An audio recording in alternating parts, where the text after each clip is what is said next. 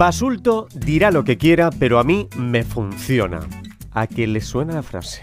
Pues a nosotros mucho porque durante los siete años que llevamos colaborando juntos hemos recibido muchos correos electrónicos, mensajes también en redes sociales con un mensaje similar. Tanto es así que hoy le hemos pedido a Julio que dedique su espacio al, atención, a mi me funcionismo. No busquen el término porque en la RAE no existe. Pero podría existir, Julio. Sí, quizá aparezca. Podría. Quién sabe. Un bonito sustantivo. Hoy hablaremos A de ello. me funcionismo. Sí, señor. Me gusta. Por cierto, gracias por entrar ayer, ¿eh? Ah, sí. Para sí. el zumo de punta de nabo. Sí, déjalo ahí. Empezamos con la patraña de la semana. Venga. Es esta. El vino tinto protege del coronavirus, pero la cerveza no, según un nuevo estudio. Apareció en La Razón el pasado 23 de enero. Cuéntanos. Patraña en toda regla. El vino protege del coronavirus. Virgen Santa. O sea, pero ¿cómo se permiten la razón poner este titular, que es un insulto a la salud pública, que es una mentira como una catedral, de verdad? Miente que algo queda. Lo único que se me ocurre decir. Bueno, eh, esto ya es el cuñado virus, diríamos. ¿eh? Sí, O sí, sea, totalmente. Directamente, o sea, la, la ciencia cuñada, podríamos decir. Bueno, es pues, curioso, ¿no? Porque hay diferencias también entre el periodismo escrito y el periodismo radiofónico, por ejemplo. Es decir, tú imagínate que yo llego hoy y contigo digo, atención oyentes, el vino tinto protege del coronavirus, pero la cerveza no. Según un nuevo estudio, ¿qué dirían los oyentes? Nos llegaría absolutamente de todo. Efectivamente. Entonces, los lectores de ese periódico, ¿qué han hecho? Nada. No, Nada. seguro que nadie. Bueno, en redes sociales, Bueno, gente como yo, habrá dicho algo. les hemos puesto a parir. Pero ahí sigue el titular, ¿eh? es decir, no han pedido disculpas y ahí sigue. El alcohol, eh, y el alcohol, cuidado, es una sustancia potencialmente adictiva. El alcohol, según la ciencia, interrumpe las vías inmunes, disminuye la defensa contra las infecciones, impide la recuperación de las lesiones de los tejidos. Esto se publicó en Alcohol Research 2015 Ujú. por Dipar Sakar y colaboradores. La Organización Mundial de la Salud, en plena pandemia de coronavirus, tuvo que hacer un comunicado diciendo ninguna bebida alcohólica protege del coronavirus y todas son potencialmente perjudiciales. Esta semana, además de este titular, y ya acabo, hemos visto muchos titulares diciendo cosas buenas del vino. ¿Por qué? Porque justo la semana pasada supimos que la Comisión Europea se está planteando poner un etiquetado en las bebidas alcohólicas indicando que son potencialmente cancerígenas, cosa que ocurre Y hay ya que contraatacar, en claro. el tabaco. Y están contraatacando de una manera brutal. Por ejemplo, la patronal del vino esta semana ha rellenado titulares diciendo que no está demostrado que el alcohol sea cancerígeno y que el vino sea cancerígeno. Está claramente demostrado. La- el Fondo Mundial para Investigación del Cáncer indica que cualquier dosis de cualquier bebida alcohólica tiene el mismo potencial de acabar, de acabar generando cáncer. En, en Europa, por ejemplo, se ocasionan 25.000 cánceres solo por un consumo bajo, ni siquiera moderado, por un consumo bajo de bebidas alcohólicas. ¿Qué opino? Que están intentando cansar al enemigo. Por cada titular indicando que las bebidas alcohólicas son potencialmente peligrosas, ellos te meten 100 titulares más diciendo lo contrario. Pues aquí seguiremos, dando la base. Además, nos interesa que esto sea verdad, ¿no? claro, exactamente. Claro.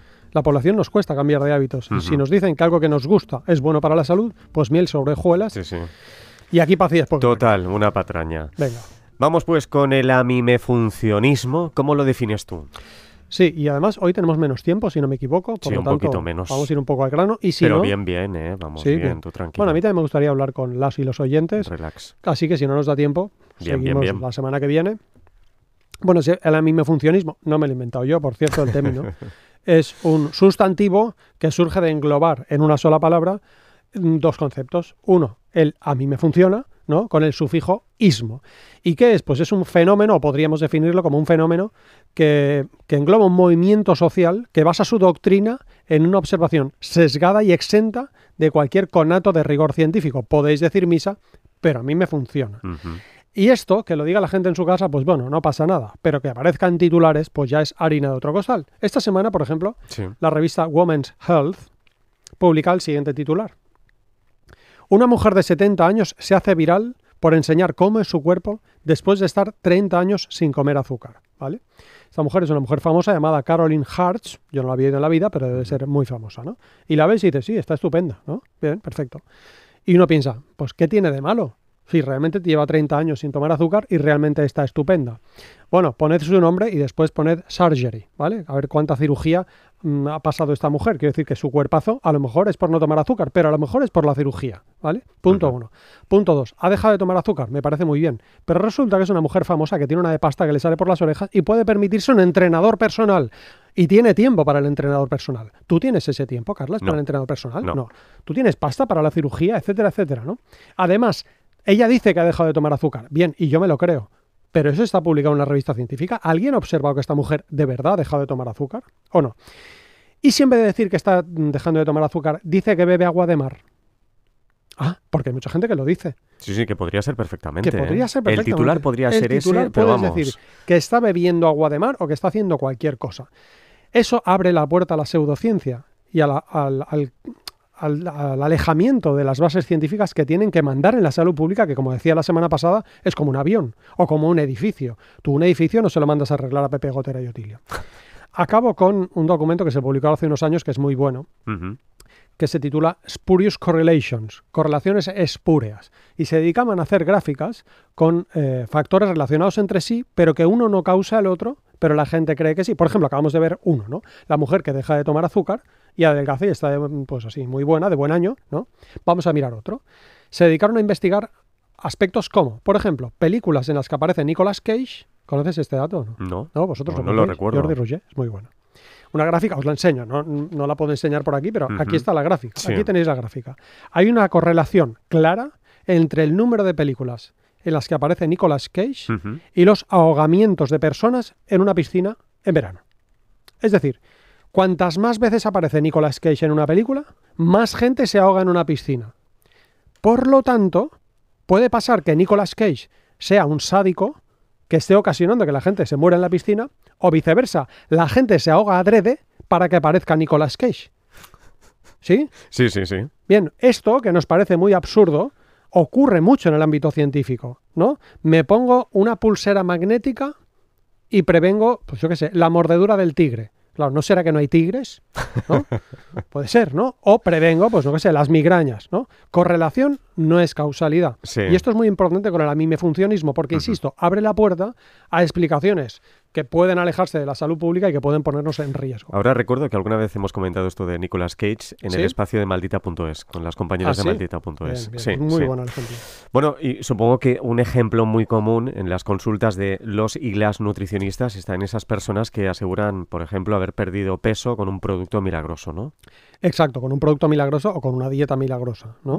Pierden peso, casi siempre la gente pierde peso, pero pierden peso gracias al producto milagroso o gracias a la dieta o gracias a otros factores. O directamente ni siquiera han perdido peso. Vamos a poner un ejemplo, ¿vale? Una persona con exceso de peso acude a un terapeuta alternativo, entre comillas, porque suelen ser no terapeutas, y por cierto, no es una alternativa válida a la ciencia, pero bueno, un señor que está enfundado en una bata blanca, de un blanco nuclear, y que le confiere un aspecto de experto en salud pública. Muy bien, de una indudable reputación. El motivo es el exceso de peso y el terapeuta atiende, escucha, pregunta, empatiza. Eso está bien, tienen tiempo. Tú te vas al médico de la Seguridad Social y es posible que el hombre no tenga tiempo porque está la sanidad desbordada. ¿no? Ese factor es importante, que te escuchen. Muy bien, le aconseja que haga una hora de ejercicio físico diariamente. Eso está bien. Le dice que se aleje de las galletas, de los embutidos, que se aleje de la bollería, que se aleje de las bebidas azucaradas, que deje de tomar alcohol.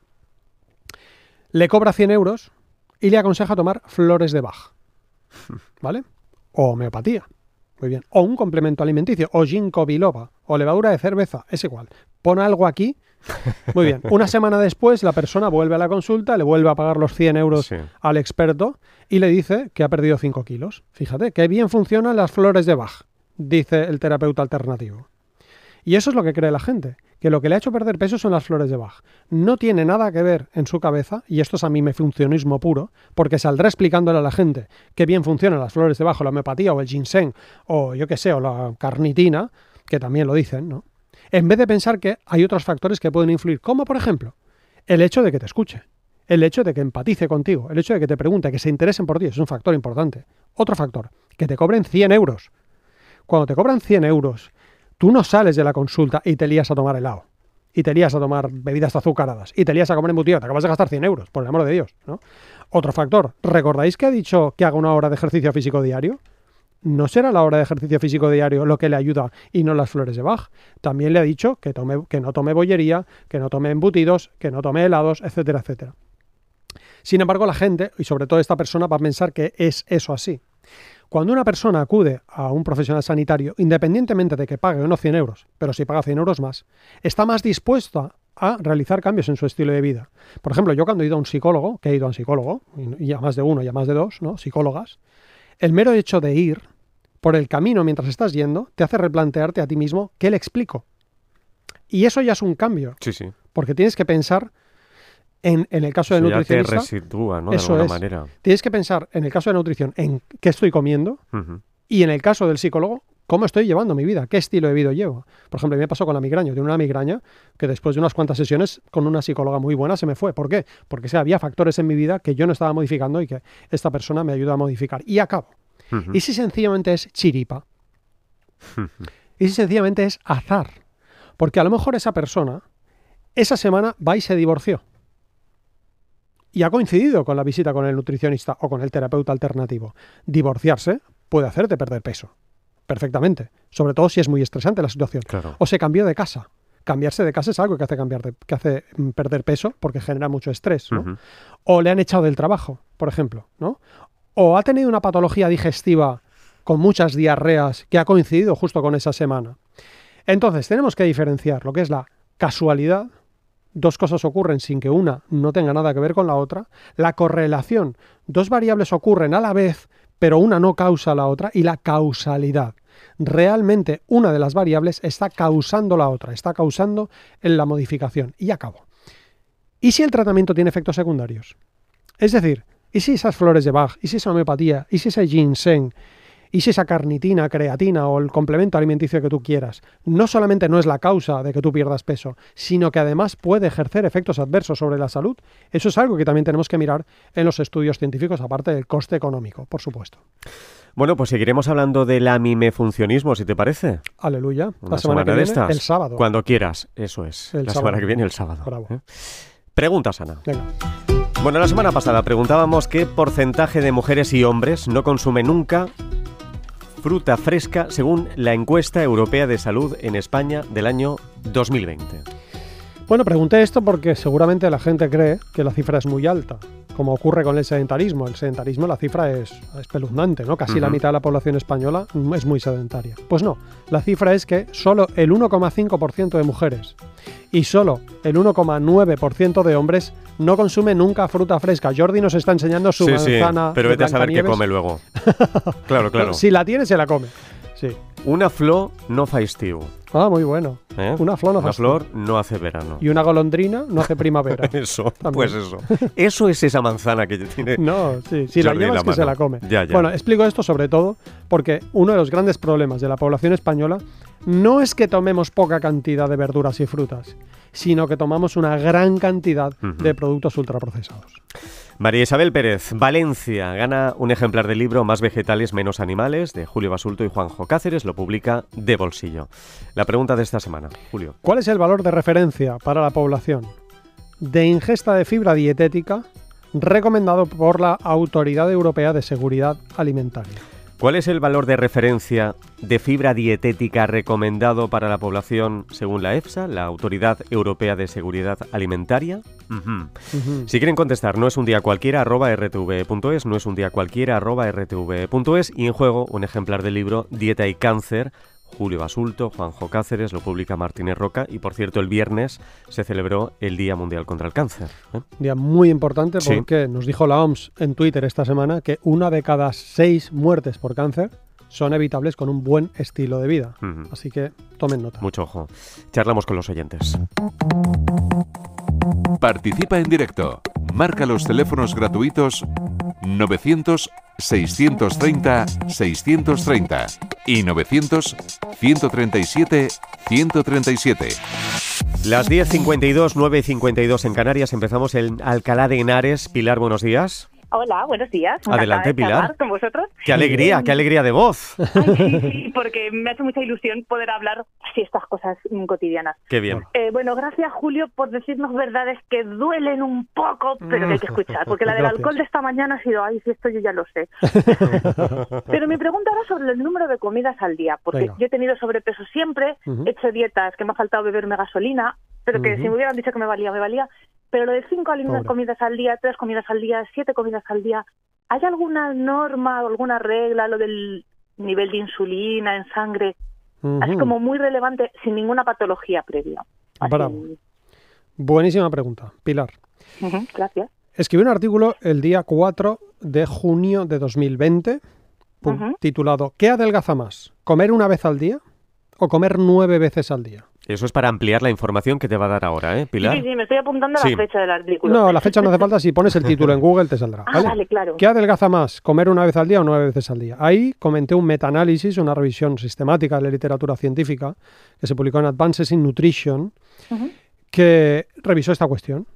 Cuando tenemos gente que se preocupa por su peso corporal, con un estudio bien hecho, con mucha gente, con un seguimiento, con control de factores de confusión, ¿habrá diferencia entre los que toman nueve veces al día o más o los que solamente comen dos veces al día o incluso una vez al día? Ujú. ¿Sabéis qué concluyó, Pilar? Ni idea, pero me da que va a ser sorprendente, cuando menos. Claro. Pues que no importa nada. No importa. Que el único factor que importa es ¿qué comes en esas nueve veces al día? ¿Qué comes en esa vez al día?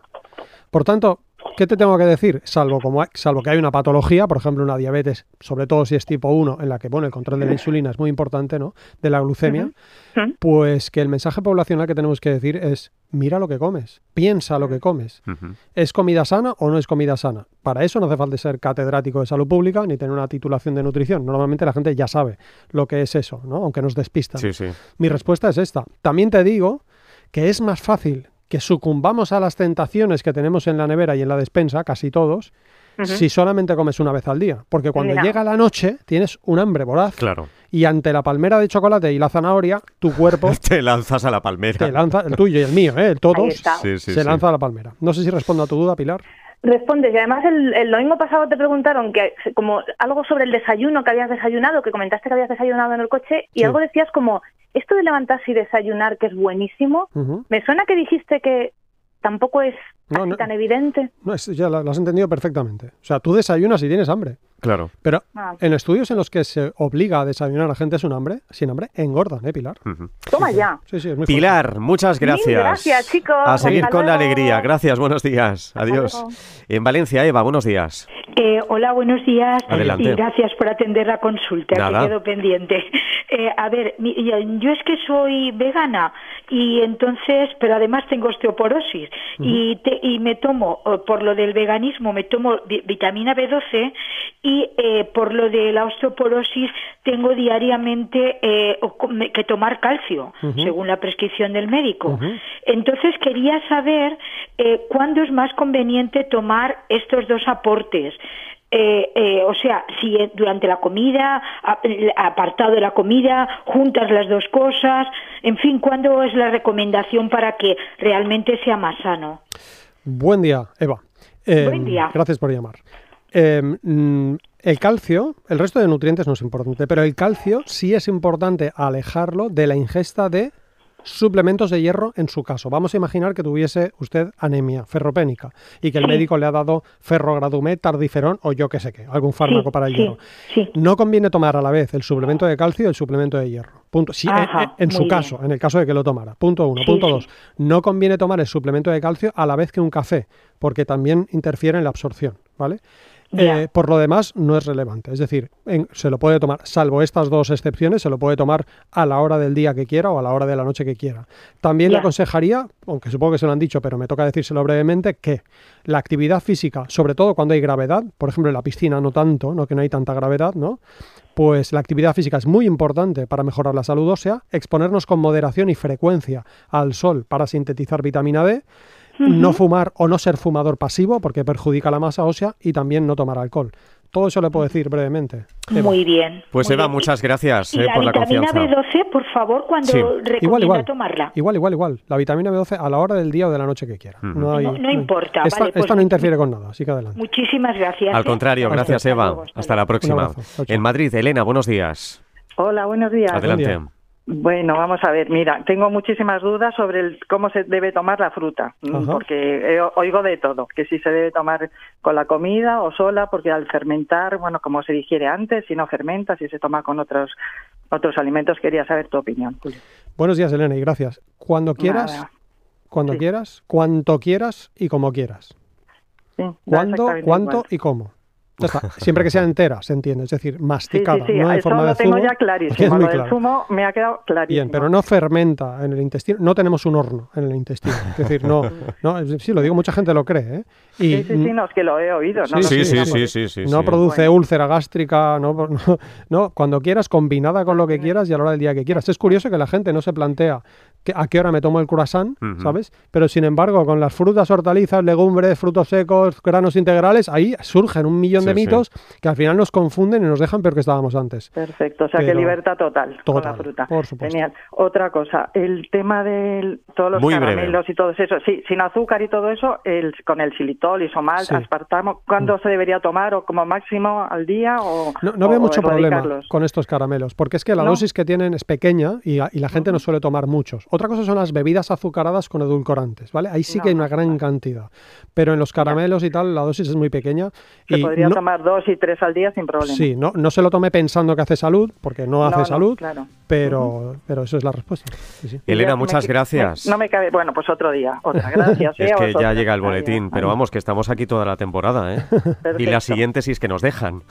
Si no nos echan. el agua con gas otro día si lo puedes decir. Hablaremos de ello. Elena, muchas gracias. A vosotros, Un beso, muchas gracias por la confianza. Adiós. Adiós. Bueno, Julio, hasta la próxima semana, como decimos, en sábado. Y seguiremos con el a mí me funciona. A mi me funcionismo. Un beso muy fuerte. Gracias. Volvemos enseguida, hasta ahora.